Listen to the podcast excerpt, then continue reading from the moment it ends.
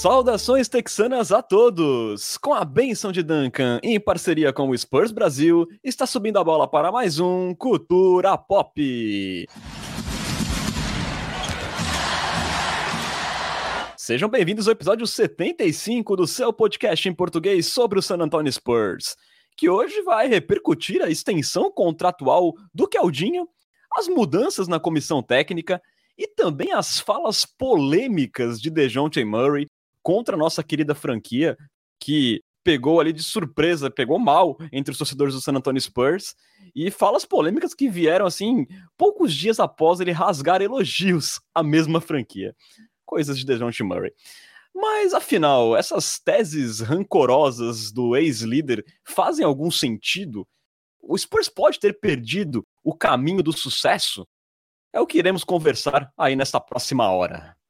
Meu nome é Renan Bellini, falando diretamente de Santos e São Paulo. Estão comigo nessa, formando um Big Tree paulista texano. Meus amigos, Bruno Pongas e Lucas Pastore.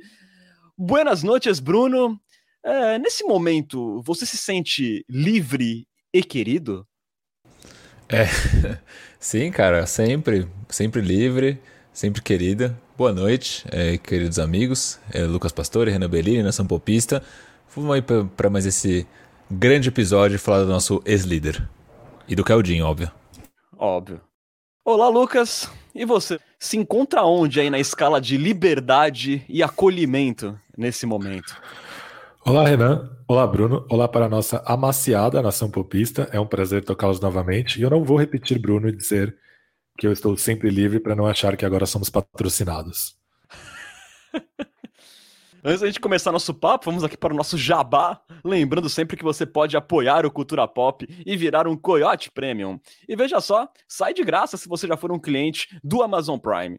É só entrar no nosso canal da Twitch e escolher a opção Assinatura Prime, que você ganhará acesso a benefícios exclusivos, como participar do nosso grupo de WhatsApp, da nossa liga de fantasy. Você também pode ganhar emotes exclusivos lá para interagir na Twitch, e tudo isso sem nenhum custo adicional na sua assinatura do Prime. E caso você não tenha o Amazon Prime, com apenas R$ 7,90 por mês, você também pode colaborar com o Culturão e ter acesso a esses benefícios. Mais barato aí que uma coca de 2 litros na padoca. Não perca essa chance de virar um Coyote Premium. Bom, a gente começa esse culturão aí falando de uma notícia que saiu logo após a gravação do nosso último episódio, né? Que foi a extensão do contrato do Keldon Johnson por quatro anos, ali num possível valor total de 80 milhões. É, e aqui eu digo possível, né? Porque, segundo o jornalista Jake Fisher, do Bleacher Report, o valor garantido é de 74 milhões, mas pode chegar a 80 milhões por meio ali de bônus de desempenho. E um outro detalhe desse novo contrato é que os valores serão regressivos, né? Ou seja, 20 milhões no primeiro ano, 19 milhões no segundo ano e 17,5 milhões nos anos 3 e 4. É... Bruno, uma renovação que saiu aí antes do que a gente imaginava e já evita qualquer possibilidade do Keldinho ser assediado por equipes na próxima janela de transferência, né? E assim, numa NBA que tem aí Davis Bertans ganhando 17 milhos, Doug McDermott, o falso alto, ganhando 14 milhões, e com o teto salarial da NBA que subiu aí em 10 milhões aí nessa off-season, parece aí que Brian Wright e companhia fizeram um bom negócio pelo Keldinho, hein? Acho que o Spurs, salarialmente falando, tem feito bons negócios ultimamente, né? A gente vê pelo próprio Jacob Purdo que o salário dele é uma pechincha, e eu acho que o Keldinho, quando chegar ao final desse contrato, né, ali no terceiro e quarto ano, se eu não me engano, são 17 milhões e meio, como você bem falou, é, esse contrato ele vai ser uma pechincha também. Né? Então acho que foi uma, um grande acerto. Né? O Caldinho era um jogador que invariavelmente a gente ia querer que continuasse com a gente e garantir isso por um valor é, que quando chegar 2023, 2024, acho que são os últimos anos, né? 2023, 2024 ou ainda vai mais para frente? 2023, 2024, né? É, vão ser valores que vão que a gente vai olhar e falar caramba, esse contrato do Caldinho é realmente muito vantajoso, algo muito parecido com o que acontece agora com o Jacob Purdo. Então acho que foi mais um acerto do, do Brian Wright e companhia. Acho que acaba também reforçando né, o quanto ele tem feito um bom trabalho em San Antonio desde essas últimas é, trocas que tem feito, agora a renovação do, do Keldin, então gostei. Foi um grande acerto do nosso Mago Wright, o Zika da confecção. O contrato vai até 26, 27. Isso começa a valer na temporada 23-24, né? Nessa próxima temporada que vai entrar ainda, ele vai estar no último ano do seu contrato de calouro. Aí ele começa a valer a partir da 23-24 e vai até, Lucas, a 26-27. Boa. Só complementando, Renan, também um ponto legal aí é que o, o teto salarial ele vai subindo a cada ano. Né? Então, daqui a pouco, esse contrato do Keldinho ele vai estar o equivalente a uma mid-level exception, basicamente. Né? Não, não acredito que deva chegar nesse, nesse mesmo valor, mas isso mostra o quanto esse contrato é uma pechincha. Né? Hoje eu já acho que é um contrato em conta. Daqui a alguns anos, quando chegar nesses 17 milhões, vai ser um contrato dentro de uma NBA com teto salarial muito maior, que proporcionalmente na folha salarial ele vai ser ainda mais baixo do que é hoje. Perfeito. E você, Lucas, também achou aí um golaço esse movimento aí, até precoce, né? Pelo Keldinho. E também queria te perguntar se você enxerga esse movimento aí, é, vê nesse movimento um otimismo é, do Spurs com o Keldinho, lembrando que ele recebeu uma extensão antes de outros jogadores jovens é, no passado, né? O Derek White recebeu mais tarde essa extensão, tal. O Keldinho já recebe logo aí para não correr nenhum risco de ser assediado. Você vê aí também que esse movimento indica um otimismo aí de evolução com o Keldinho para ele. Você acha que dá para construir em volta dele ou, ou, ou não é bem assim? É, eu achei um movimento ok, principalmente pensando no futuro. Não achei tão bom assim. Para mim, claramente, o Keldon Johnson não é um jogador de 20 milhões hoje, é, mas eu entendo que é uma aposta futura, uma aposta tanto no desenvolvimento do Keldon Johnson quanto na possibilidade do teto salarial aumentar, como os especialistas dizem que vai aumentar nas próximas temporadas. Claro que isso pode dar muito ruim, né? A gente lembra da última vez que teve uma previsão desse tipo, que teve contratos como aquele do Chandler Parsons, contratos que duraram até duas, três temporadas atrás, e várias coisas acontecem, né? Teve uma crise na negociação com a televisão, teve a própria pandemia agora, teve o tweet do Daryl Morey, que fez a NBA perder várias fontes de renda com aquela polêmica sobre China e Taiwan e tal. Então, é, é uma aposta. Eu acho que é uma aposta válida. Primeiro porque, beleza, o Keldon Johnson não é um jogador de 20 milhões hoje. Eu acho que dificilmente será na próxima temporada, porque ele é um cara que faz muitas coisas bem, mas ainda é um cara bem limitado, com várias dificuldades, principalmente defensivas, onde eu acho que ele já tem ferramentas físicas para ser um pouco melhor, mas ele é um pouco um cara um pouco indisciplinado, vai muito para o choque físico, ainda tem dificuldade de se manter ali na frente do seu do cara que o está atacando. Mas acho que a longo prazo pode ser um contrato bom. Acho que no fim do contrato ele de fato pode parecer muito melhor do que ele parece agora. E também tem o fato de que o Spurs nesse momento é a menor folha salarial da NBA, literalmente. Então não é como se o contrato do Keldon Johnson fosse pesar. É, eu, eu estou seguro nesse momento de que é, o Spurs não deveria estar pensando em se construir ao redor do Keldon Johnson. Acho que teria que ser uma mudança de patamar no Keldinho gigante para isso ser uma verdade. Mas também o Keldon Johnson está longe de ser um jogador dispensável, um jogador jovem ainda, um jogador que evolui. Na última temporada, é, evoluiu muito como arremessador.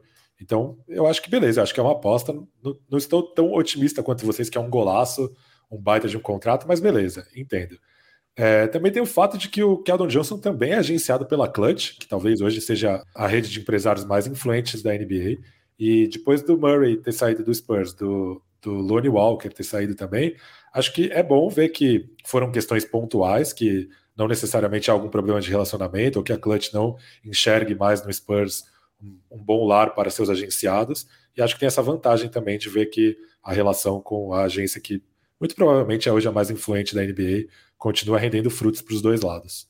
O Renan, um ponto que eu achei legal também desse contrato do Keldinho é que o fato dele ser regressivo, né? Então ele vai de um patamar alto para um patamar menor ele vai casar justamente com renovação de jogadores que estão chegando agora, né? Então, Blake Wesley, é, Malak Braham, Jeremy Sochan, que a gente ainda não sabe, obviamente, se vão vingar, mas lá na frente esses milhões podem fazer falta eventualmente para uma, uma extensão contratual, até de jogadores eventualmente que venham na próxima temporada. Então, também por isso, é, achei uma boa sacada esse contrato de ser regressivo, porque muitas vezes a gente vê contratos que eles são progressivos, né? Eles começam com valores mais baixos e acabam tendo valores mais altos mais para o final. Então isso também achei uma boa, uma boa sacada do Brian Wright. É, normalmente é isso, né? Gente, os contratos são progressivos, né? Eles vão subindo de valor. Bem interessante esse ponto que o Bruno falou sobre as renovações dos novinhos que chegaram agora. E vamos aguardar, né? Dependendo da evolução do Keldon, esse contrato pode ter sido realmente uma pechincha, né? Lembrando que o Keldinho é, subiu em quatro pontos a sua média de pontos em relação à temporada anterior é, se tornou um chutador de três pontos confiável, podemos dizer assim, né? Terminou como o segundo melhor do time ali, chutando quase 40%. Então, vamos aguardar nessa temporada com mais espaço. Tanto ele quanto o Devin Vassell vão ter muito mais oportunidades e coisas a mostrar nessa temporada, né? Mas eu achei bem legal esse valor aí de 80 milhões quatro anos. É, Outro movimento do front office do Spurs na semana passada foi envolvendo ali o guard Jordan Hall, de 2 metros e 3, que ficou ali com a segunda vaga de two-way para a próxima temporada.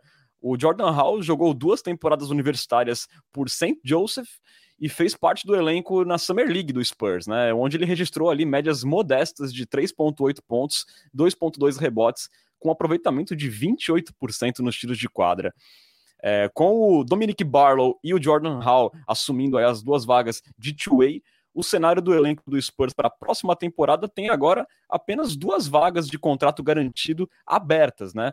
Lembrando que Trey Jones, Joe Wiskimp e Keita Bates-Diop ainda seguem sem contratos garantidos e são os principais candidatos a elas, mas é bem capaz aí que ou Joe Wiskimp ou Keita Bates-Diop fiquem de fora do elenco para a próxima temporada.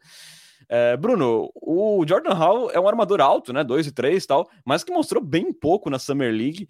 E eu acho que foi uma escolha meio água com salsicha, né? Ainda mais depois que a gente se empolgou vendo lá o Darius Days, que acabou assinando com o Miami Heat. Foi meio chatinha, né? Essa escolha aí do Spurs. É, eu não gostei muito dele na Summer League. Eu acho que fica esse anticlímax justamente porque a gente tinha a expectativa do, do Dario Dias, como disse o Marcelo Hipólito, ter ficado com esse contrato two-way. Né? Acho que o, uma das coisas legais do, do Jordan Hall é justamente essa questão dele ser um, um, um cara alto para a posição. Né? Ele é um 6'8", que é bastante é, impressionante para um armador, mas ao mesmo tempo ele mostrou pouco. Né? Ali no próprio universitário, ele teve uma última temporada boa em relação à média de pontos, se não me engano, 14 pontos de média, chutando aí 35, 36 na bola de 3. Mas vale lembrar que St. Joseph está numa conferência fraquíssima da, da NCAA. Então também isso acaba pesando para as médias é, infladas. Talvez numa conferência mais competitiva ele teria colocado médias muito menores.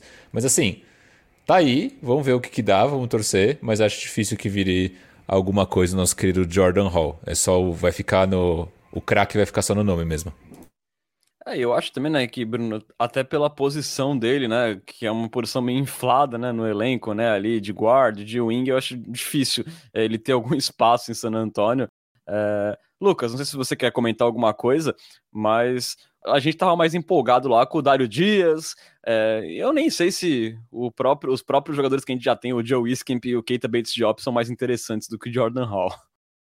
É, eu realmente não quero comentar nada sobre o Jordan Hall. É uma das coisas que eu menos quero fazer na minha vida. Perfeito. É. Você preferiria comentar? Você tem duas opções: comentar sobre Jordan Hall ou comentar sobre Drew Wilbanks de novo, assim, ele renovou com o Spurs e comentar sobre Drew Wilbanks. O que, que você preferiria?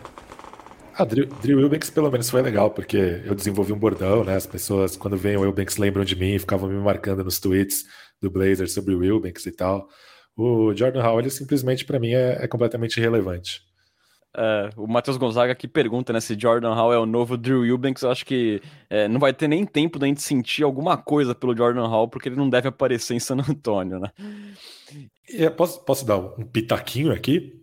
Você falou aí sobre o, o panorama do elenco, né? E o, o Spurs hoje está numa situação salarial é, tão baixa, né? O, os contratos do Spurs são pequenos, que não necessariamente o, o, um dos jogadores com contrato não garantido precisa ser dispensado, né? Então, se o Spurs dispensasse, por exemplo, o próprio Isaiah Robb, que veio por meio de, um, de uma dispensa de outra franquia, ou até o Romeo Langford, né, que tem esse, essa temporada garantida e uma qualifying offer na próxima, ou seja, o Spurs não, não deveria nada a ele na próxima temporada, daria na mesma. Então, eu não acho que os caras com contrato não garantido são os únicos candidatos a serem cortados antes da, te da temporada. É, isso se não rolar nenhuma troca ou alguma coisa do tipo. Mas, sinceramente, é, entre esses cinco caras é, que podem ser cortados, que a gente está citando aqui como candidatos, o único que eu acho bem improvável é o Trey Jones, que eu até aposto nele como armador titular na abertura do Spurs na temporada, e os outros quatro não têm apego nenhum, né? Então, a diferença entre o que vai acontecer com o outro. Claro que, por exemplo, um cara como Keita Bates-Diop foi legal, o desenvolvimento dele na franquia, aquele jogo contra o Lakers e tal, mas a gente não vai ficar muito triste se o Keita Betts Job não estiver no elenco no, na noite de abertura, né? Então, que danem-se todos eles. Basicamente é o resumo perfeito, né? É, realmente, né? É, muita coisa pode mudar e a gente sempre lembra que para pré-temporada o Spurs pode ter até 20 jogadores, né? Então vai que na pré-temporada alguém se destaca muito e também cava uma vaguinha aí, a gente não sabe, mas a verdade é que temos vários jogadores aí dispensáveis nesse fundão de banco hoje, né? Como disse Lucas Pastore, dane-se todos eles. Isso. E aqui o... um alerta de bom apelido aqui do Luiz Pérez, o Jordão Salão. Jordan Hall. Jordan Hall, Jordão Salão. Perfeito. E só uma última, né, sobre folha salarial, né? O Pesca falou aí que a folha dos Spurs está bem baixa.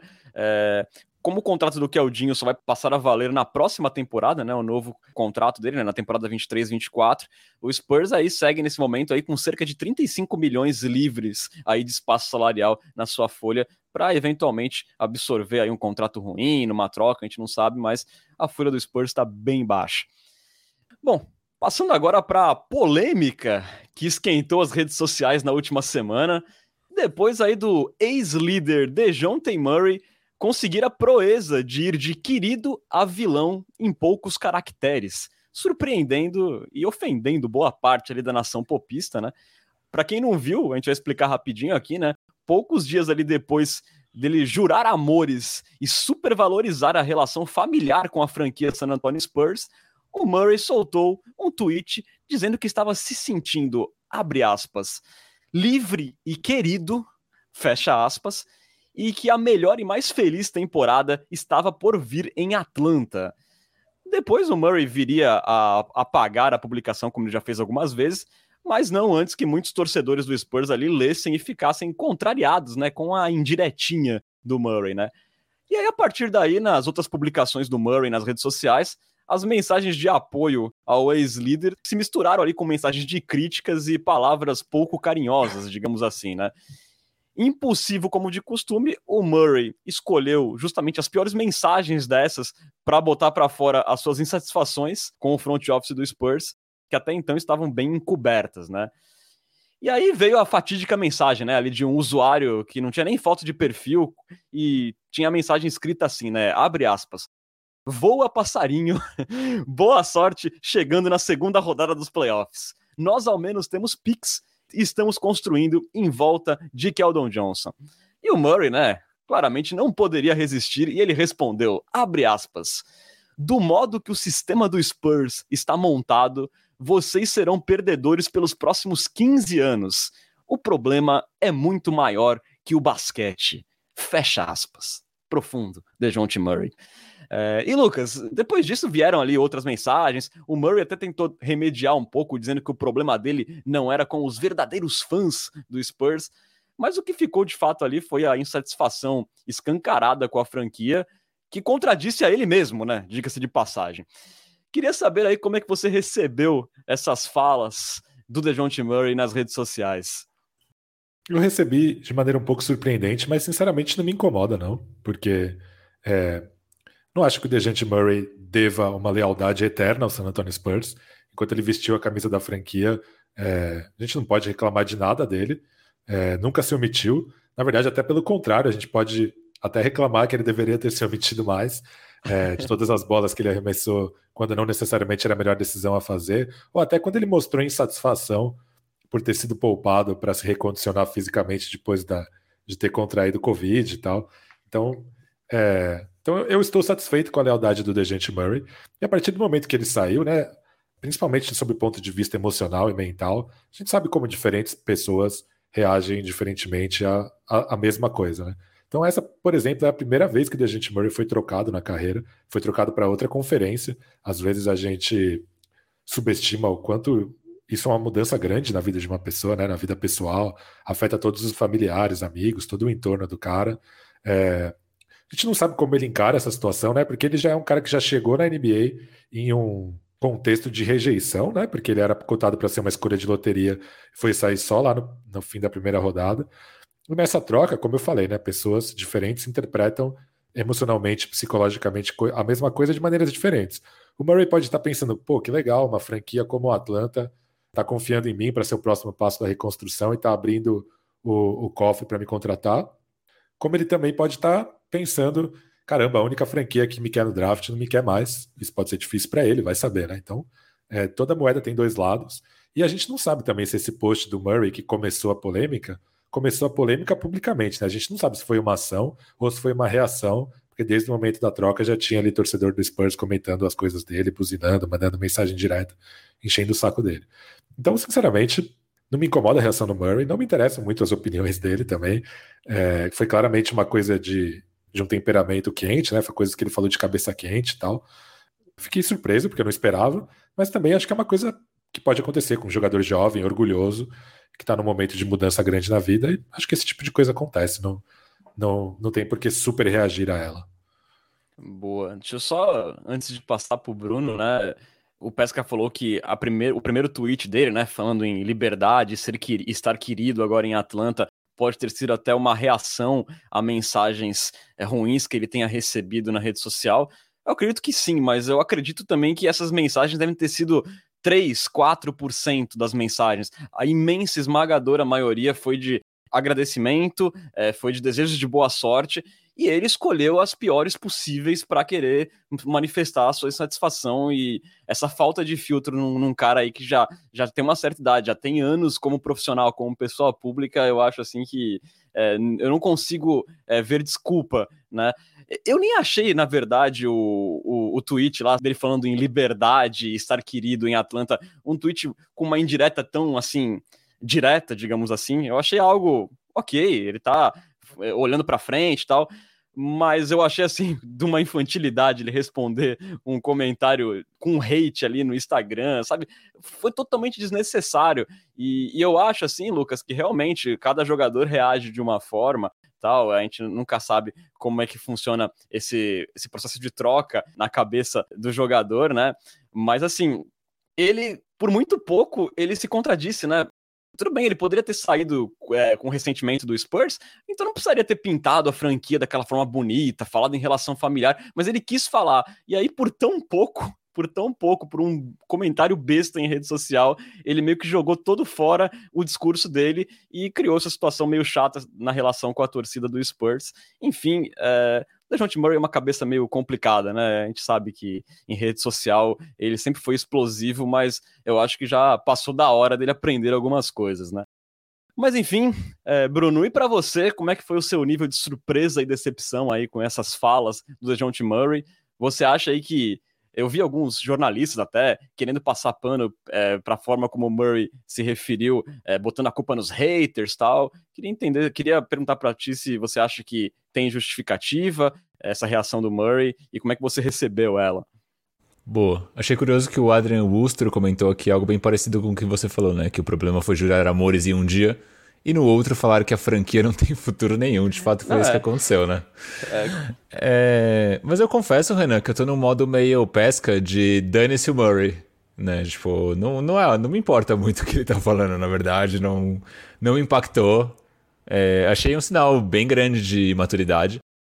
Né, eu fico pensando se esse personagem do Dejounte Murray, né, de ser o cara marrento das redes sociais, se isso também não é algo que culminou na sua saída, né, em o Spurs buscar uma negociação. É óbvio que o Spurs aproveitou para fazer uma negociação no momento que ele estava em alta e talvez repetir o sucesso dessa temporada é, fosse cada vez mais difícil. Então eu acho que o Spurs conseguiu uma boa negociação no momento que ele estava em alta. Então eu acho que é, teve esse fator, mas eu fico pensando também o quanto essa personalidade é, instável contribuiu para o Spurs meio que falar dane-se do John T. Murray vamos trocar ele mesmo, sabe?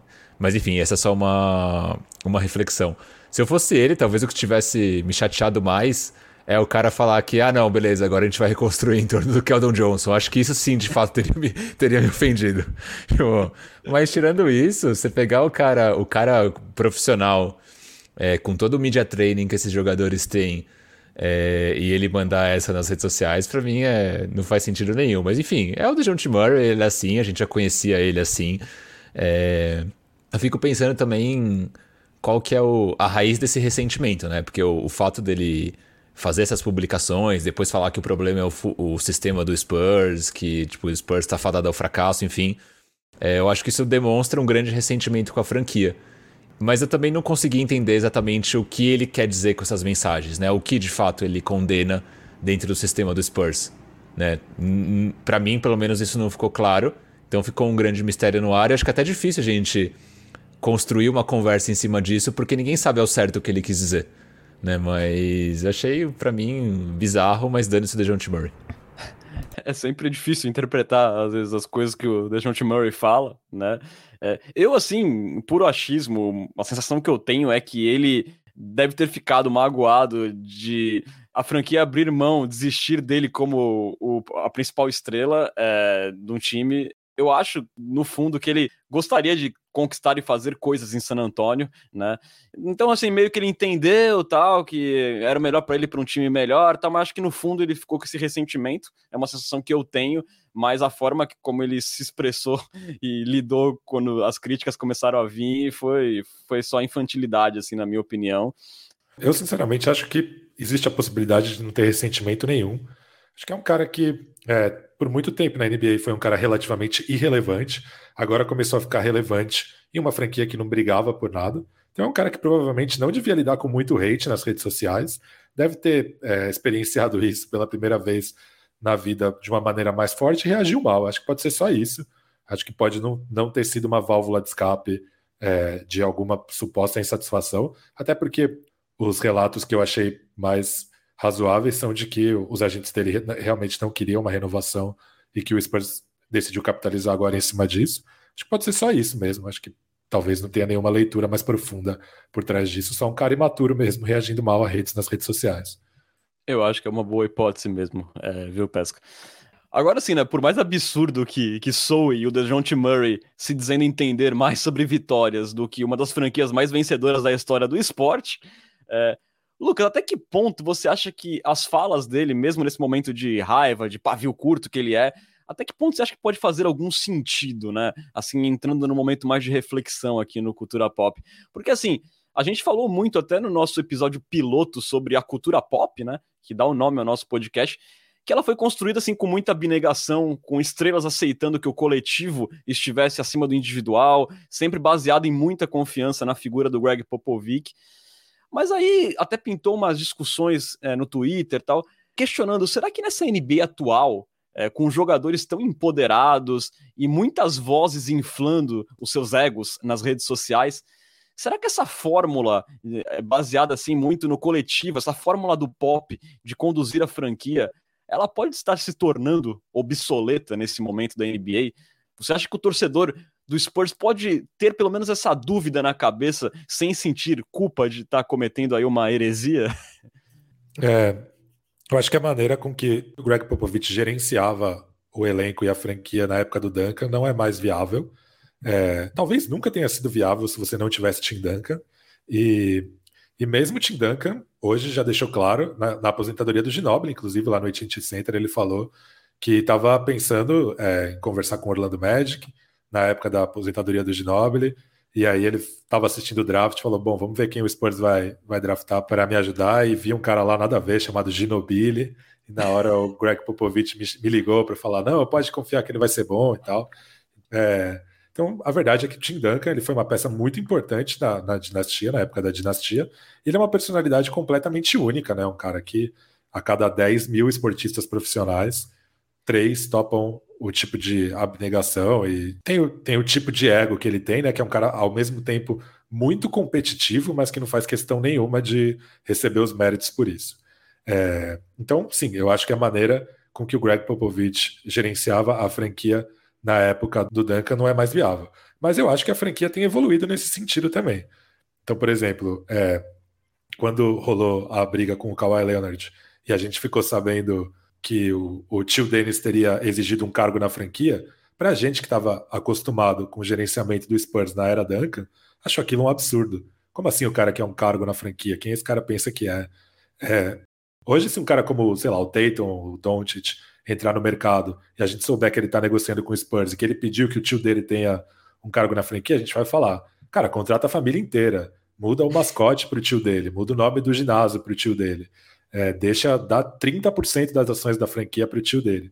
Então, é, eu acho que o Spurs evoluiu muito nesse sentido. Prova disso é o Keldão, que hoje está aí. É, claramente, o Keldão não é um jogador viável de basquete. Ele está na franquia só para puxar o saco do Keldon Johnson, né? Quando a gente olha hoje para a NBA, eu acho que o, talvez o exemplo mais representativo de fidelidade de um astro a uma franquia seja o Giannis. Não sei se vocês concordam comigo, mas é um cara que está numa franquia de mercado pequeno há muito tempo, apanhou muito, foi muito criticado quando perdeu, demorou para conseguir o seu primeiro título lá, mesmo assim sempre permaneceu na franquia. É, não sei se vocês assistiram Rise, o filme sobre a, a família do, dos Atentocumpo, está disponível no Disney Plus para quem tiver assinatura. É, posso falar sobre o filme, né? Porque a história do Giannis não tem spoiler, né? Ou não posso falar? Pode falar. É, o filme mostra como o Tanazes é, é importante para a carreira do Giannis. O Giannis, nos primeiros times que eles jogaram juntos, o Giannis era o irmão do Tanazes. É, os olheiros iam, iam, ver o Tanazes. O Tanazes foi o primeiro a chamar a atenção dos olheiros de basquete profissional. E o Giannis era o cara que entrava em quadra no garbage time, assim, no máximo. Era até motivo de brincadeiras entre o pai do Giannis e o técnico deles e tal. Ah, o Tanazes joga muito e o Giannis está melhorando, está fazendo o possível e tal. E o Tanazes está lá com o Giannis desde sempre. É, o filme conta uma história muito curiosa que eu não sabia, é, que o, o Giannis e a família deles era toda não documentada na Grécia. E o agente dele conseguiu convencer o Saragossa a fazer uma aposta que foi assinar o Giannis no ano do draft da NBA, ou seja, com uma opção de saída para a NBA. Ou seja, o Zaragoza fez essa aposta sabendo que poderia nunca ter o Giannis, deu, dar o contrato para ele se ele nunca jogar na franquia, só para ele poder participar no draft, para caso ele não fosse escolhido, ou para caso ele fosse escolhido por uma franquia que quisesse que ele ficasse mais tempo se desenvolvendo na Europa. É... Caso ele não fosse escolhido no draft, ou fosse escolhido por uma franquia que quisesse que ele, que ele ficasse mais tempo na Europa, ele corria o risco de não ver a família dele por anos, porque ele não poderia voltar para a Grécia por causa da falta de documentação, e a família dele não poderia visitá-lo na Espanha, porque eles corriam o risco de, de serem barrados e ficarem sem sem o lar, porque eles estavam sem documentação na Grécia. E aí o Bucks selecionou ele, trouxe toda a família e conseguiu visto de moradia nos Estados Unidos para toda a família dele. Então, esse tipo de mimo, hoje, ele não é mais exatamente um mimo, ele não é um extra. Não é mais um privilégio. Hoje ele é básico. Se você quer ter uma estrela no, no seu elenco, você precisa tratá-la como um rei. É, esse jogador ele precisa receber todos os mimos a que ele tem direito. Então, é, eu acho sim, não por causa do que o Murray falou, já está claro para mim faz tempo que a, o que aconteceu na era Duncan em San Antonio é uma coisa completamente fora da curva, mas como eu citei com o exemplo do Keldão, eu acho que o Spurs já está evoluindo nesse sentido. Sim, Lucas, e só para acrescentar, eu acho que antes mesmo do Tim Duncan, eu acho que o David Robinson foi o primeiro, né, a, a aceitar colocar o seu protagonismo de lado pensando no bem da franquia, né? O Spurs teve dois caras muito iluminados é, nesse ponto. Depois o Ginobili, que é um cara que a gente sabe que se ele fosse titular, ele seria um cara de mais de 20 pontos por partida na NBA e talvez fosse lembrado hoje entre os 75 maiores jogadores da história, se ele tivesse sido titular aí com, com números maiores. Foi outro cara que aceitou. O mais difícil da turma era o Tony Parker, que o Pop, o, o, time conseguiu domar bem ali, mas assim, o Spurs conseguiu ter caras assim que aceitaram muito bem né, é, esse modo é, de condução do Pop na franquia. E eu concordo com, com, o Lucas que algumas coisas têm mudado né, também em San Antonio. E você, Bruno? É, eu queria saber a tua opinião também sobre isso. Você acha que é, é plausível essa discussão sobre o sucesso do Spurs Way na NBA atual? E, e se o Murray pode ter alguma razão nessa fala, por mais imatura que ela possa ter suado, né? Eu acho que a fala é plausível, mas ao mesmo tempo ela é bastante pretensiosa, né? Porque quando o Murray fala isso, ele se coloca na posição de que ele deveria ser essa grande estrela com todas as regalias, o que a gente bem sabe que não deveria ser, né? Então, assim, acho que a discussão, o que ele falou propõe uma discussão é, válida, mas ao mesmo tempo tem essa, essa ressalva. Mas antes de dar minha opinião, gostei muito que o Pesca citou o Keldão, né? Uma das poucas vezes que a gente cita Keldão nesse episódio, então grande lembrança e com base no que ele falou também. E aí o Matheus Gonzaga comenta, né? Keldão, o maior nepotismo de todos os tempos. E ele comentou, né? No caso do Kawhi Leonard, imagina se, se o tio dele vira o nome do ginásio, tio Dennis Center, ia ser bem, bem curioso. Ou ele vira o Coyote, né? Não existe mais o coiote, vai ser apenas tio Dennis. Seria não, curioso. Talvez se nosso mascote fosse a raposa, podia virar a raposa Dennis. Sim, a víbora de olho junto, Dennis. É. Para ser o novo, novo mascote do San Antonio Spurs. É, mas, enfim, com isso em conta, eu ainda tenho dúvidas, na verdade, se o Spurs está se adaptando à nova realidade. Para mim, o caso do Kawhi Leonard ele ainda é muito recente. E eu acho que a gente sempre brinca né, com, com o Sacripanta, faz muitas críticas aqui a tudo que aconteceu. E eu, eu quero muito gravar um episódio sobre isso eventualmente ainda, né, sobre a novela Leonard. Mas eu acho que o Spurs também tem muita culpa em como conduziu toda a situação. Né? Eu acho de fato que o, o Kyle Leonard e o tio Dennis eles foram grandes cuzões, para falar o português claro, mas ao mesmo tempo também acho que o Spurs não manejou bem a situação, é, tendo uma estrela em conta, meio que nessa linha que o Pesca falou. Né? Hoje em dia as franquias elas fazem tudo pela estrela e eu acho que o Spurs não soube agradar o, o Kawhi na época. E eu acho que deveria, né? Tanto que ele saiu, foi para Toronto, ganhou um título. Se tivesse ficado em San Antonio, fatalmente isso poderia ter acontecido também. É, então, como esse foi um exemplo recente, ainda tenho dúvidas se de fato o Spurs está tá se adaptando a essa realidade, mas a gente vê bons sinais é, agora com o Brian Wright. A gente vê que o Spurs está guinando para uma direção que ela faz sentido. Né, desde que a gente começou a se desfazer de Lamarcus Aldridge, DeMar DeRozan, caminhando para essa direção rebuild, parece que o Spurs está buscando se modernizar, entre aspas, como, como franquia e se adaptar a essa nova realidade. Ainda é difícil dizer, de fato, se isso está acontecendo, porque a gente não tem uma grande estrela. Né? O DeJounte Murray não era uma grande estrela, todo mundo sabe disso. E talvez o fato do Spurs ter deixado ele justamente mostra que, que o Spurs talvez nem não esteja ligando para isso nesse momento. Mas também porque o DeJounte não era uma estrela.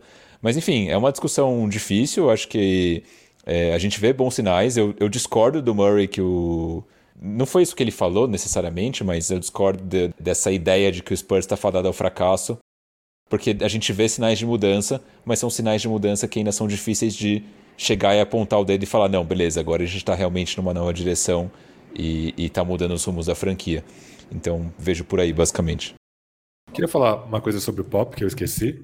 É, a gente Pode lembrar também que o Greg Popovich foi alvo de muitas críticas no último ciclo olímpico, né? Não necessariamente por causa do gerenciamento de jogadores, mas por causa da quadra mesmo. E depois que os, que os Estados Unidos foram campeões, o Kevin Durant e o Draymond Green abriram uma live no caminho para os vestiários, ainda antes de chegar nos vestiários, para defender o Pop, né? Falando, ah, vocês que estão aí falando besteira do Pop aí nesses últimos meses, cadê vocês agora? Medalha de ouro no peito dele e tal.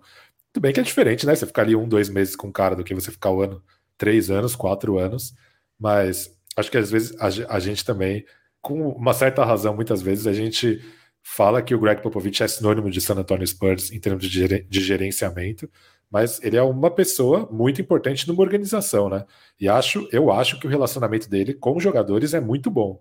É, talvez quando ele extrapola um pouco essa parte da quadra, ele pode ser um pouco ultrapassado mesmo nesse manejo aos egos e coisas do tipo, mas a gente está falando de Kevin Durant e Draymond Green, que talvez sejam top 5 egos mais complicados da NBA. Então, também dá um crédito pro bom velhinho às vezes, né? Vamos elogiar ele quando ele merece. Com certeza, com certeza. É bem lembrado, Pesca. E vou falar, Bruno, eu acho que, inclusive, o movimento do Spurs abrir mão do DeJounte Murray, para mim, é, é, o contrário do que o Murray poderia estar insinuando. Para mim, isso é um sinal de que o Spurs está se modernizando. Sair de uma situação que o time estava fadado ao limbo de ficar indo para play-in por anos seguidos e tá pensando em voltar para o caminho das vitórias por draft, fazer uma reconstrução que já tinha passado da hora. Então eu acho que esse movimento é justamente o contrário do que o Murray insinua. E, e eu queria, eu preciso aqui dar a minha opinião, já que o Bruno levantou. É, eu discordo totalmente quanto à questão do, do Kawhi Leonard. Para mim, é, o Spurs deu muita liberdade até para o jogador, para ele se tratar onde ele quisesse, é, deu ali uma autonomia para o cara. E, e, ele simplesmente, para mim, tinha ali uma, um plano de saída óbvio, orquestrado pelo tio Dennis, e tudo se desenhou dessa forma. Teve lá o caso do perdido em Nova York, né? Então, assim, para mim o Spurs deu até liberdade demais, como outras franquias não dariam para um jogador se tratar longe, ficar sem dar notícias. acho que o Spurs teve muita paciência com, com o Leonard. E eu achei interessante o relato do Pesca comparando com o Giannis, mas eu diria que o ato do Bucks com a família do Giannis, a gente pode até pensar que foi uma questão quase humanitária, né, de pessoas sem pátria lá na Grécia, e você trazer essa família, acolher essa família. No caso da, da família ali, Leonard, né? Era apenas um tio, um parente de um jogador querendo enriquecer ali, um tio ganancioso querendo enriquecer as custas de uma franquia. Então, é, eu, eu não consigo, assim, é, na mesma, no, no, na mesma medida. Eu acho que o Pesca também não quis comparar, foi apenas uma relação que ele fez, mas eu acho que o Spurs é, teve muita paciência e fez muito por esse cara, e esse cara cuspiu no prato que comeu, e eu realmente não, não, não consigo ponderar nada em relação a esse sujeito. Já, já emenda uma ofensa aí, cara. Já emenda, aproveita. Só se pagarem. Não, eu certamente não quis comparar a família do Gênesis com o tio Denis, longe de mim. O que eu quis é só explicar o caso do, do Giannis para mostrar que eu acho que hoje não tem lealdade de graça na NBA. Hoje a franquia deve muito mais lealdade aos jogadores do que aos jogadores das franquias. O, o centro de poder está muito mais do lado dos jogadores do que das franquias. E nesse ponto eu concordo mais com o Bruno. Eu acho que o Spurs tem, tem culpa no cartório também. O Spurs não blindou o Kawhi Leonard, não foi transparente com a situação botou toda a culpa em cima dele, tiraram deles, os dele da reta, até desrespeitoso, não com os, os, torcedores, porque a gente não tinha a menor ideia do que estava acontecendo. É, então eu acho que o Spurs tem culpa no cartório também. E Renan, aqui o ouvinte tem sempre razão. Rodolfo Bueno resgatou 3 mil esporos para exigir que Renan Bellini ofenda Kawhi Leonard. Renan, faça o seu trabalho. É, como diria o grande mestre Vamp, né? Kalil Leonard, né? Sacrifanta, lavrador da desgraça que, na minha opinião, só merece uma resistência de chuveiro queimada no inverno. E eu acho assim que se, se alguém foi omisso e, e não se manifestou e preferiu fugir da situação, foi ele e não o Spurs. É, acho que é isso, senhores. O Matheus Gonzaga perguntou aqui se o tio Denis é top quanto vilões de todos os tempos. E aí? Ah, para mim, né, pela infelicidade que ele trouxe na minha vida de ter que ficar falando de Jordan Hall aí da vida, eu, eu diria que ele é o top 1, só que talvez ele seja o Batman e o Robin seja o Judas. Não, para mim o tio Dennis não é nem top 1 vilão da história, o Kawhi Leonard é o maior vilão. O tio Dennis é só o, o, o... o mordomo do vilão. o Renan passa muito pano pro Kawhi, ele coloca tudo na costa, nas costas do tio Dennis. Que pano nada, não, é que é, né, é um cara assim que não tem muita personalidade, na minha opinião, e, e é omisso, e aí a gente acaba falando, né, que o cara é, é meio marionete do tio, mas não tira a culpa dele. Enfim. Onde que a gente tava mesmo no episódio? O episódio ficou, ficou num clima ruim, a gente foi falar desse cidadão aí, né? Vamos falar aqui de mais notícia triste, né? Porque já estamos tristes mesmo. É, outra notícia aí que machucou o coração da nação popista foi a saída do assistente técnico Chip Indland do Spurs após 17 anos ao lado do Greg Popovich. O Chip Indland, que é considerado um dos maiores especialistas em arremesso que já passaram pela NBA, né? Um cara aí que transformou chutadores medíocres em bons arremessadores, inclusive arremessadores de elite, né? Nesse período em San Antonio. Aqui a gente pode lembrar do Keldinho, do próprio Judas, do DeJounte Murray, do Thiago Splitter, que melhorou demais no lance livre, o próprio Tony Parker.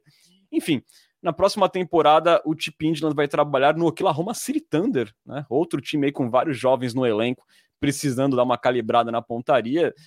É, Bruno, aqui é, não tem muito que divergir, né? Uma perda duríssima para o Spurs, especialmente no momento de reconstrução, com molecada chegando. E uma discussão que rolou no nosso grupo de assinantes foi de que essa saída do Chip Indland, né, que é um fiel escudeiro do Pop, poderia também ser um indicativo de que a era pop não vai durar muito mais tempo, né? Você acha que pode ter uma relação aí, essa saída do England nesse momento? Acho que não. Não, não entendi dessa forma, pelo menos, né? Talvez sim, mas na minha visão, não. É, Chip England, que, na minha visão, é o maior corretor de mãos de pau da história da, da NBA, né? O que ele fez aí com jogadores ao longo da sua carreira é algo realmente impressionante. E acho que muito por isso vai ser uma perda grande, né? Como sempre, né? Como tudo que acontece em San Antonio não ficou claro é, o que motivou a saída, né? Se foi o próprio England que cansou de San Antonio e decidiu buscar novos ares, né? Trabalhar ali com jogadores jovens em, e promissores em Oklahoma, ou se teve alguma, algum, algum problema interno, não sabemos o que aconteceu, provavelmente não vamos saber, mas realmente é uma perda inestimável para a franquia. Eu particularmente fiquei bastante é, chateado. Mas enfim, conectando com isso que você falou, né, sobre estar ou não ligado com o fim da era pop, eu acho que não. É, o Spurs recentemente trouxe o Brett Brown, que era um cara que já tinha sido assistente no, em temporadas anteriores. É um cara que o Pop conhece, então não, não vejo dessa forma, não. Boa, é, realmente, lembrando que a gente já perdeu aí no intervalo de menos de seis meses, perdemos Chip Indland e Beck Raymond, né, que foi treinar lá o Las Vegas Ace na NBA, duas perdas duras, e e, né, o Bruno falou que ele corrigiu muito mão de pau, né? A gente cansou de ver o Spurs draftando caras que não tinham porcentagens tão boas de arremesso no universitário, falando, mas calma, gente, calma que o Chip Indland conserta e esse cara vai ficar bom, né? A gente falou o nome do Chip Indland quando o Spurs recrutou o Jeremy Sohan, né? Falou assim: não, ele não tem um grande arremesso, mas tem lá o Chip Indland. Só que agora o Spurs não vai ter mais esse cara, esse monstro aí é, nessa técnica de arremesso para ensinar, né? Esse grande professor que o Pop tinha ao lado. É, Lucas, o Bruno citou aí, né, a volta do Brett Brown, né, que também foi assistente do Pop antes de se tornar treinador lá no Philadelphia 76ers, onde ele teve experiência também com reconstrução, né? E a discussão que rolou no nosso grupo de assinantes, né, foi de que o Brown, o Brett Brown, poderia ser aí um sucessor do Greg Popovich. É, você acha que essa saída do Chip Indland com essa teoria do Brett Brown ser o substituto pode ter alguma relação ou você acha que são duas coisas totalmente diferentes? Acho que são coisas diferentes. O Chip England é um cara muito focado na parte técnica. Não tem, sei lá, eu nunca ouvi relatos de trabalhos dele na parte tática, então acho que não era o futuro dele ser um treinador principal mesmo. Acho que ele vai ser um, um assistente mais focado na parte técnica até o fim da, da carreira dele. Mas a saída dele me deixou bem triste. Realmente está proibido de ser feliz em San Antônio. É, eu, eu lembro quando eu era um jornalista de verdade, conversava com pessoas e tal. É, o Spurs sempre teve fama de pagar mal os assistentes para poder pagar um salário muito acima da média dos treinadores para o Pop. Eu achava que poderia ser isso, né? O Angeland pode ter ficado a carreira inteira pegando descontos para treinar o Tim Duncan e agora que está se aproximando a reta final da carreira dele, não faz sentido ele pegar um desconto para ficar nesse time do San Antonio, né? Vai ganhar o seu dinheiro. Mas o texto do Wojnarowski fala que ele já era em San Antonio um dos assistentes mais bem pagos da NBA. Então, como o Bruno falou mesmo, é realmente muito difícil entender o que acontece em San Antonio. É, não sei se realmente isso pode ter a ver com o fato de que a era pop está chegando ao fim. Não sei se Oklahoma mandou um, um cheque muito grande para ele, né? Oklahoma tem o Gidey e o, e o Holmgren, né? Dois caras que, caso tenham um arremesso aperfeiçoado, podem, podem desbloquear aí outros níveis de jogo. É, ou a gente não sabe se talvez seja o momento que o Spurs entendeu que precisa formar os seus próprios assistentes também, que é, o Angeland não vai estar aí por 10, 15, 20 anos, é, talvez nem por 5, e chegou a hora do Spurs também renovar sua, sua comissão técnica. Não dá para saber, né? Mas de qualquer jeito é uma notícia muito triste. Como o Bruno falou, é um cara histórico na NBA, um cara que tem o seu trabalho altamente reconhecido ao redor da liga e, e ficou triste demais, né? Pois é todos nós ficamos aí. Boa sorte ao Chip Indland, né? Um cara assim que prestou grandes serviços ao San Antonio Spurs, que tenha sucesso, mas estamos dando esse adeus aí com dor no coração. Teve um, teve um resgate de esporas aí, né? Opa, mais um? Mais um. Bruno Pongas, este que vos fala, trocou 3 mil esporas para pedir para Lucas Pastore um pagode para celebrar tio Denis, ou defenestrá-lo. Essa tá muito fácil, né? Você jogou fora o amor que eu te dei, o sonho que sonhei, e tu não se faz. Não se faz. Gostei da interpretação com a língua presa, cara. Foi, foi bem bom. Parabéns.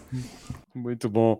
Bom, senhores, vamos caminhando aí para a parte final do nosso podcast, então, onde tem sempre aquela nossa conversa gostosa com nossos assinantes. Está na hora da queridíssima Coyote Talk. Co, co, co, co, co, co, co, Coyote Talk. É, começando com ele, Lucas Arruda. Ele fala assim: é meio que pegando carona no que a gente acabou de falar, né? A saída do Chip England bateu como para vocês? Confesso que bateu uma preocupação forte em estarmos cada vez mais perdendo talentos na instituição. Acho que a gente falou um pouco disso, né? Mas para mim foi bem deprê, assim. É um cara que é, a gente às vezes via como salvação da lavoura, né? Isso que o Renan tava falando. Ah, remessa mal? Não, beleza, joga ali no Chip England que resolve. Pois é, né? A gente falava que o Trey Jones podia ainda evoluir o arremesso com o Chip Indland e tantos outros, né? Eu, para mim, foi a pior notícia da off-season do Spurs. De longe, de longe. Essa pergunta foi como bateu. Eu vou citar aqui sorriso maroto. Eu vou falar, bateu saudade. Lembrei do tempo que a gente se amou. A gente pode fazer uma Coyote Talk especial com você respondendo todas as perguntas com pagodes, né? Ia ser bem, ser. bem, bem bacana. É, e no, e no, episódio, e no, e no episódio especial de Judas é um episódio inteiro comigo fazendo ofensas. É a gente, a gente precisa de alternativas para não precisar falar sobre San Antonio Spurs essa temporada, porque eu acho que uma hora vai cansar. Exatamente. Exatamente. A não ser que Blake Wesley nos salve. Brincadeira, gente. Não, não, não se iludam. É, o Perseu fala assim: a pergunta é quem era o assistente do Chip England? Ele fotocopiou todos os cadernos do mago? Gostaria que sim. Gostaria que sim, não, mas duvido. Não faço ideia, mas é uma excelente pergunta. Quer opinar, Pesca, sobre isso ou não? Você teria fotocopiado os cadernos do mago? Acho que eu não entendi a pergunta. Tipo, ele perguntou se quem que era o assistente do, do Chip e perguntou se ele, tipo, pegou as anotações dele e tipo, ah, fez entendi, uma cópia para replicar o sucesso. Eu tava, eu tava, pensando, eu tinha entendido que a pergunta era se o Chip Angeland tinha copiado os cadernos do Mago. Eu tava pensando, quem é Mago? Mas agora eu entendi. É, então hora Mago, que sim. Val, Valdívia. Sim. Pode ser. Justo. é, Rodolfo Bueno pergunta assim: escolha no elenco dos Spurs um para você pagar o jantar e um que você no máximo dividiria a conta do jantar. Não sei se vocês viram recentemente a polêmica no, no, do Caio Castro, né? Imagino que esteja relacionada a isso essa pergunta. Mas quem vocês pagariam o jantar no, San Antonio Spurs? Cara, eu pagaria pro Sochan, com certeza. Primeiro porque ele tá num contrato de novato, coitado, está precisando. Segundo porque toda a história de diferentes culturas, diferentes nacionalidades e tal. E a personalidade dele é muito interessante, então seria legal jantar com ele. E aí, para dividir, tem que ser o Keldon Johnson, agora que tá rico, né? Na verdade, ele deveria pagar tudo. Olha, eu concordo, Bruno, que eu dividiria com o Keldinho, até porque ele deve comer bastante, né? Não dá para pagar toda a conta, né? Porque para suprir, né, todo, todo aquele corpanzil, né? É, a conta ia sair cara. E para pagar a conta, eu pagaria para o Devin Vassell, porque eu gosto muito dele. É só por isso mesmo. Boa. Eu pagaria o jantar pro Trey Jones, porque eu acho ele muito simpático, sério. Aquele sorriso dele é muito contagiante. Então, é um cara que merece um, um, jantar na faixa. E eu dividiria a conta do jantar do, com o Pop, porque ele deve pedir uns vinhos muito caro. E com certeza eles não cabem no bolso. Boa. Eu acho que a pergunta seria com quem a gente não iria jantar, né, do elenco do Spurs, né? A gente não tem mais, não sobrou muito mais desafetos no elenco. Eu não iria jantar com Jordan Hall porque não, não temos intimidade. Justo. É, o Matheus Gonzaga, a.k.a. Layups in Trees, a.k.a. Morphoville Jacob Pearl na Galáxia, ele pergunta assim: Eu confesso que eu não estudei para essa, mas qual time de futebol cada jogador do Spurs seria? Cada jogador do Spurs, qual time de futebol, cara? Poxa, essa daí é difícil, hein, cara? Doug McDermott, Red Bull Bragantino, muito dinheiro e só. Muito dinheiro só. É o, é o, falso clube, né? falso clube. Eu acho que o, o Keldinho poderia ser algum time popular, né? Porque muitas pessoas amam ele.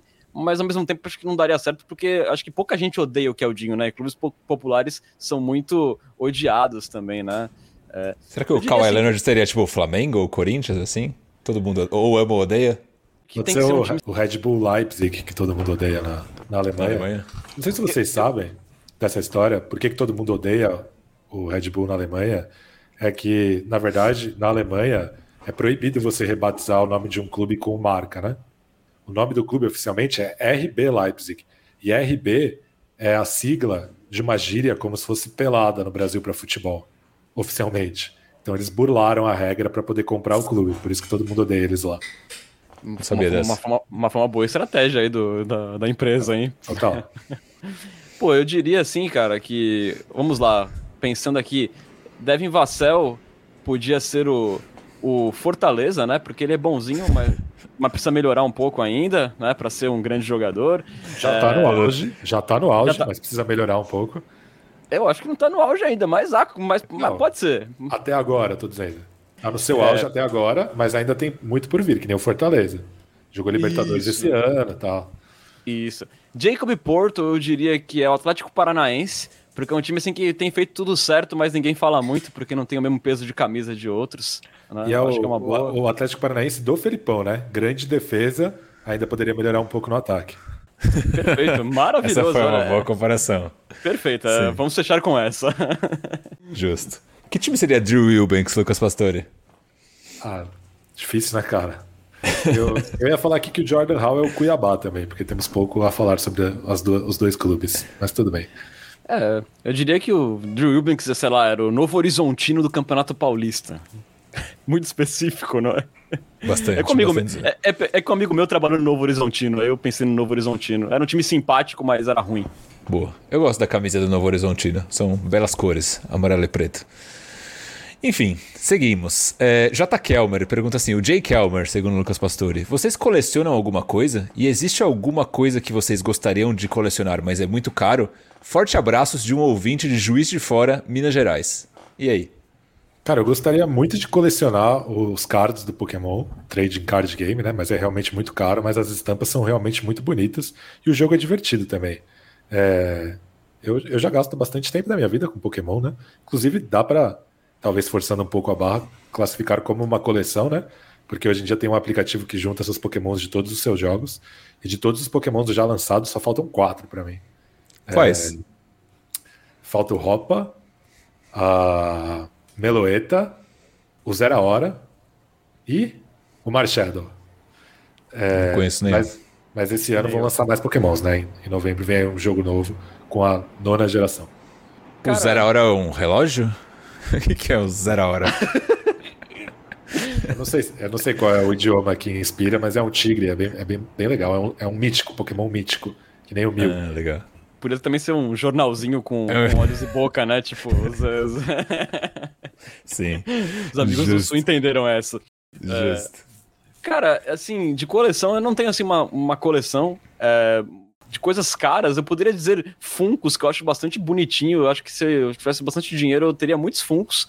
É, mas acho que a principal, isso, acho que desde moleque, seria camisas, cara, de times. E aí você pode enquadrar futebol, basquete, camisas usadas por tenistas em conquistas históricas, tenistas que eu gosto muito. Eu teria quase toda a coleção dos 22 grandes lãs do Rafael Nadal, se eu pudesse. É, camisas esportivas, assim, itens esportivos eu gostaria de colecionar mais.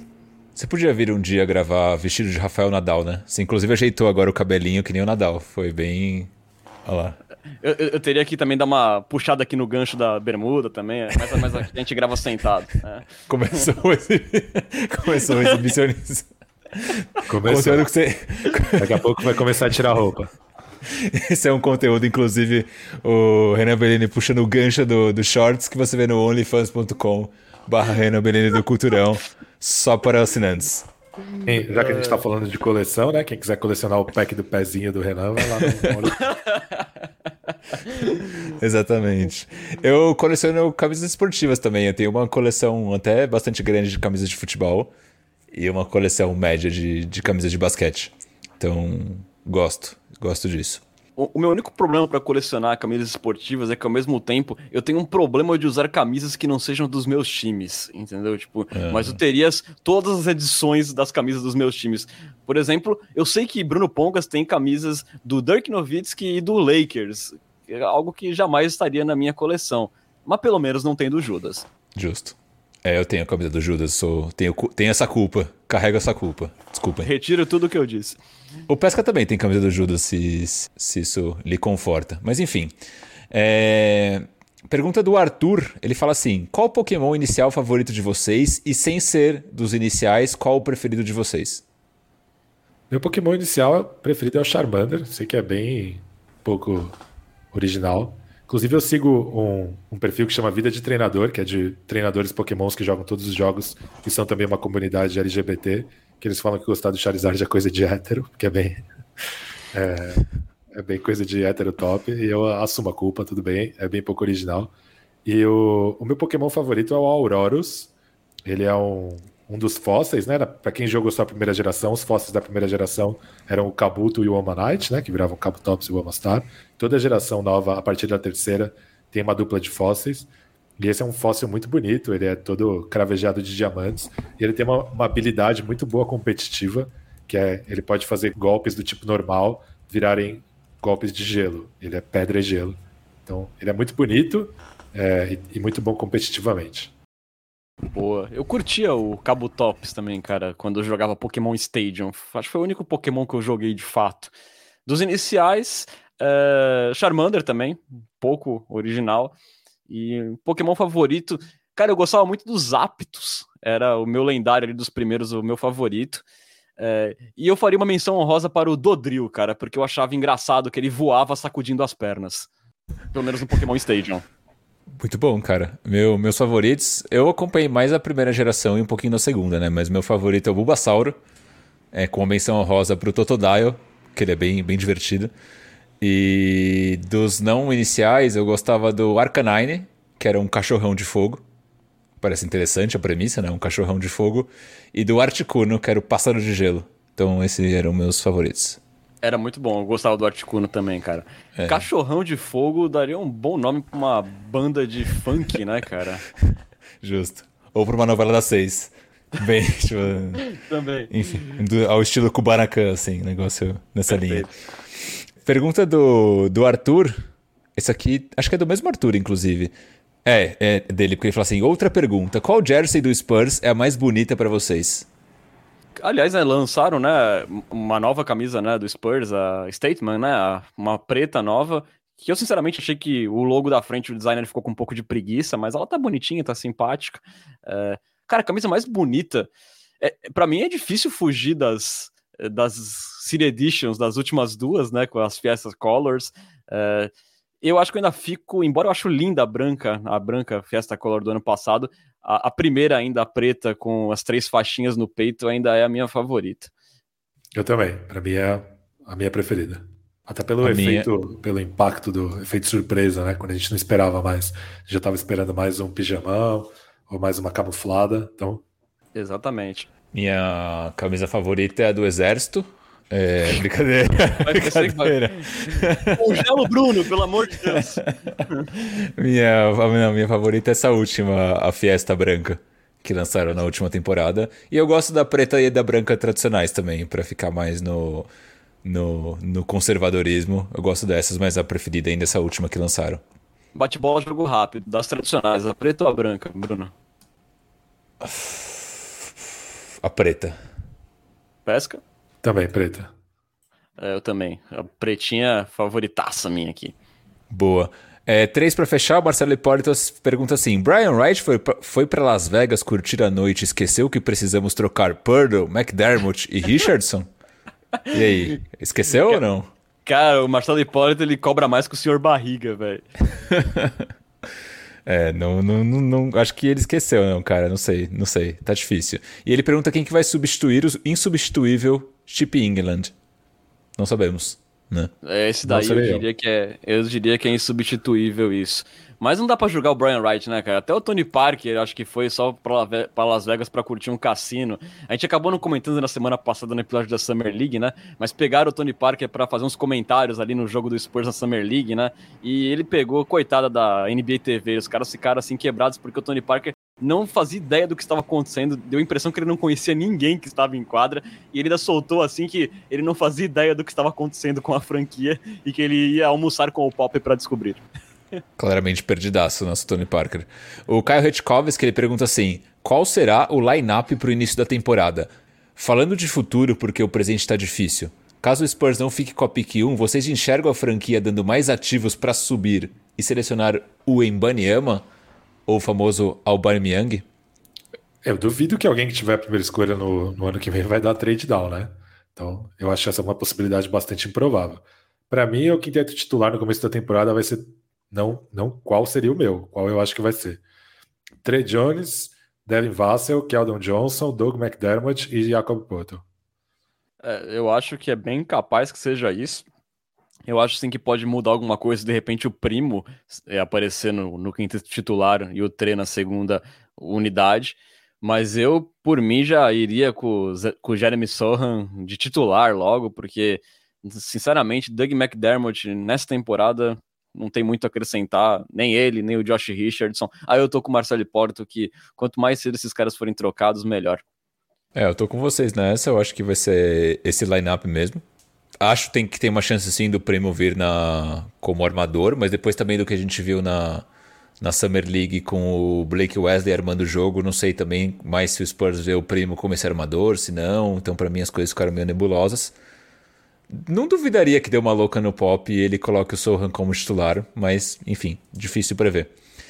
É, e não acho que vai rolar de trocar ativos para ter o Mbamiama Ela me ama na primeira, na primeira posição. Para fechar, o Guilherme Mardegan pergunta assim: qual a opinião de vocês sobre uma possível mudança para Austin? Não sei se essa mudança é possível. Acho que não vai acontecer, né? Mas se fosse, se mudasse, para mim seria um dos destinos preferidos. Acho que o burburinho que mais a gente escuta é Las Vegas, né? Até porque foi o destino do, do Silver Stars, né? Que era a franquia da WNBA. É, cara, sinceramente, eu ficaria muito mal se saísse de San Antonio. Eu acho que o Spurs sem San Antonio não existe. Austin seria, assim, o menos pior, mas eu torço muito para que não aconteça. Apenas isso. Eu também torço para que não aconteça. É, para nós que somos fãs internacionais, faria bem mais sentido sem Austin, mas são duas cidades que têm uma certa rivalidadezinha, né? Para quem segue os, os, jornalistas que cobrem os Spurs, vê que eles estão sempre discutindo com mora em Austin quem tem os melhores tacos, quem tem a cultura mais divertida, agora quem tem o melhor futebol, já que os times são rivais e o San Antonio FC está na segunda divisão já. Então, eu também acho que seria uma coisa bem, bem triste. Mesmo se fosse para Austin, que eu acho que é o menos pior, para mim seria bem triste. É que para mim o Austin tem uma questão de tem um laço com a franquia, querendo ou não, por conta do extinto Austin Touros, agora Austin Spurs. É, se o Spurs mudasse para Las Vegas, eu consideraria fortemente não torcer mais, porque não tem mais o vínculo que a gente querendo ou não criou com o San Antonio e tudo mais. Talvez para mim os dois lugares onde seria minimamente aceitável uma, uma realocação seria Austin, por esse laço de San Antonio com Austin, ou Cidade do México, pelos laços de raiz, né, entre San Antonio e a cultura mexicana.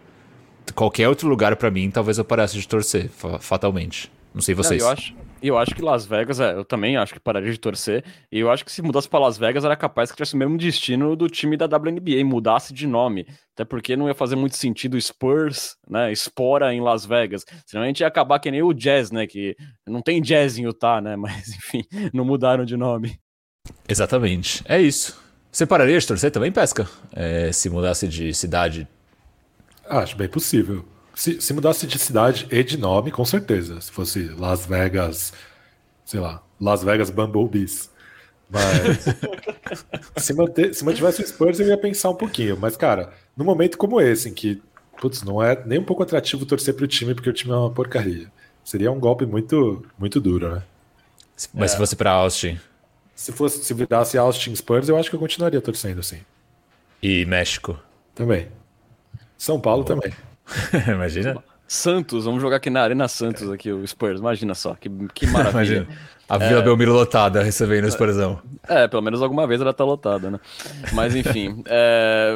vamos encerrar com um pouco mais, né, de alegria. A gente não conseguiu cumprir aquela coisa, né, Pesca, você falou de jornalista de verdade. Claro que você é um jornalista de verdade, um excelente jornalista, e a gente não conseguiu cumprir aquele negócio, né, de sempre terminar o, o programa é, para cima, né, para deixar a galera leve no final do programa. A gente terminou falando de realocação depois de um episódio bem triste, questionando algumas coisas, desafeto com o ex-ídolo, é, entre aspas, digamos assim. Mas enfim, vamos terminar logo que hoje tá difícil a gente terminar feliz. Você pode seguir o Cultura Pop nas redes sociais, estamos no Twitter, no Instagram, no arroba Cultura Pop Pod, mesmo endereço da Twitch, onde você pode assistir nossas gravações e também apoiar o Cultura Pop e virar um Coyote Premium. São dois caminhos aí para assinar. Ou via Amazon Prime, com a assinatura saindo de graça, isso mesmo que você ouviu, de graça, ou então ali pagando a bagatela de R$ 7,90. Qualquer dúvida aí sobre assinatura, é só procurar a gente no inbox. Lembrando sempre também que o Cultura Pop é uma parceria com o site Spurs Brasil, que desde 2008 é a sua fonte de notícias em português da franquia Silver and Black. Acesse lá spursbrasil.com. Valeuzão, meu queridíssimo Bruno Pongas, fanzaço de Jordan Hall. Voltamos aí na próxima com mais Spursices. Obrigadão. Dane-se Jordan Hall, Renan Bellini. É... Boa noite, Renan. Boa noite, Pesca, nação popista. Esperamos um próximo episódio um pouco mais feliz, né? Sem tantas notícias tristes. E é isso aí, gente. Um abraço. Boa. Espero que o Jordan Hall não tenha nenhum parente brasileiro que fale para ele o que estão falando dele no Brasil. É... Valeuzão, meu queridíssimo Lucas Pastor. Até a próxima. Valeu você, Renan, pela mediação rítmica. Também queria agradecer ao meu amigo Bruno pelos comentários palpitantes. E aí é como diria o grupo Revelação está nascendo um novo líder. Quem? Fica aí o questionamento. ah, tá, entendi. É pra encerrar com o mistério, cara. Você não entendeu? Saquei, saquei. Não tinha sacado essa, cara. Muito bom. Valeu, galera. Vocês estiveram na companhia de Bruno Pongas, Lucas Pastore e Renan Bellini. Muito obrigado pela audiência, pela paciência. Até a próxima. Tchau, tchau. Tchau.